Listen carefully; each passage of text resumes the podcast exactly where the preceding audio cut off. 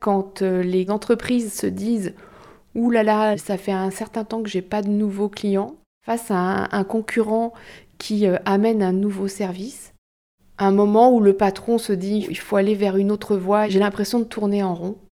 Moi, j'interviens pour euh, fidéliser la clientèle et faire en sorte que les clients deviennent les ambassadeurs de l'entreprise. Ça coûte six fois moins cher d'investir dans la relation client que d'investir dans la conquête client et ça rapporte cinq fois plus.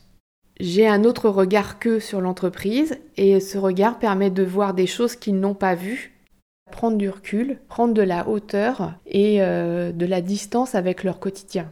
La relation client dans les petites entreprises, elle est portée par tout le monde. Il n'y a pas de service client dédié le retour sur investissement est immédiat. Non seulement on ramène du chiffre d'affaires, mais en plus on ramène une nouvelle motivation auprès des salariés puisqu'ils se sentent mieux reconnus par les clients. Ma façon d'intervenir en fait c'est en quatre étapes.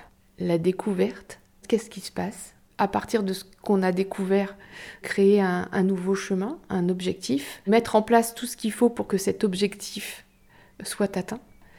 Et quand on a atteint l'objectif, c'est de fêter la réalisation de l'objectif, parce que pour moi c'est indispensable. On ne peut pas euh, continuer d'avancer si on n'a pas des moments où on s'arrête et on se dit là, c'est bien ce qu'on a fait, on est content et on fête ça.